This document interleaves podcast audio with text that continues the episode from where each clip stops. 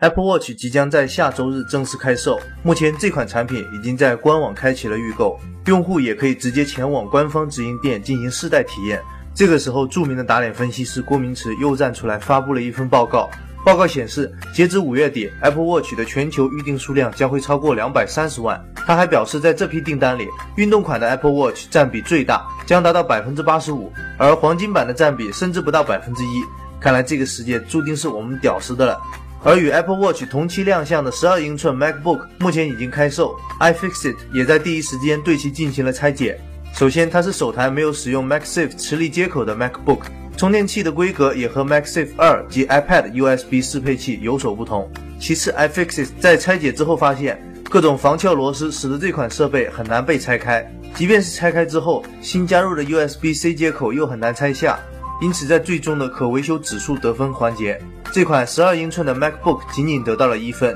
简言之，就是一旦坏了就直接拿去换新吧。另外，iFixit 还对三星的两款新旗舰进行了拆解，其中 S6 Edge 只得到了三分的得分。导致这个结果的主要原因就是 S6 Edge 的弧形屏幕内部使用了大量的胶水粘合，拆解的过程屏幕玻璃非常容易破损。相比之下，S6 的得分要稍高一些，主要原因是它的电池要比 S6 Edge 更好拆卸。另外值得一提的是，iFixit 认为 S6 Edge 的弧形屏幕技术将会缩短 Super AMOLED 屏幕的寿命，所以要遇到烧屏之类的问题，大家也不要觉得奇怪就是了。说到屏幕，夏普近日发布了一块 4K 分辨率的5.5英寸显示屏，PPI 直接飙到了806，轻松拿下了全球首款这个头衔。这块 4K 手机屏幕预计将会在明年大规模投产，以后为了显摆自己手机分辨率高，就必须随身带个放大镜了。最后来看看国内的消息，华为昨天晚上在伦敦举办了预告已久的 P8 新品发布会，而 Find P8 自然就是本场发布会的主角了。